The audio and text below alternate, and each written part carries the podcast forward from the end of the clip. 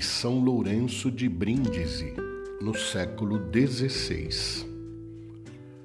Para mantermos a vida espiritual, que nos é comum com os anjos do céu e os espíritos divinos, feitos eles e nós a imagem e semelhança de Deus, é necessário, sem dúvida, o pão da graça do Espírito Santo e da caridade de Deus. Mas a graça e a caridade, sem a fé, são nulas, porque sem fé é impossível agradar a Deus.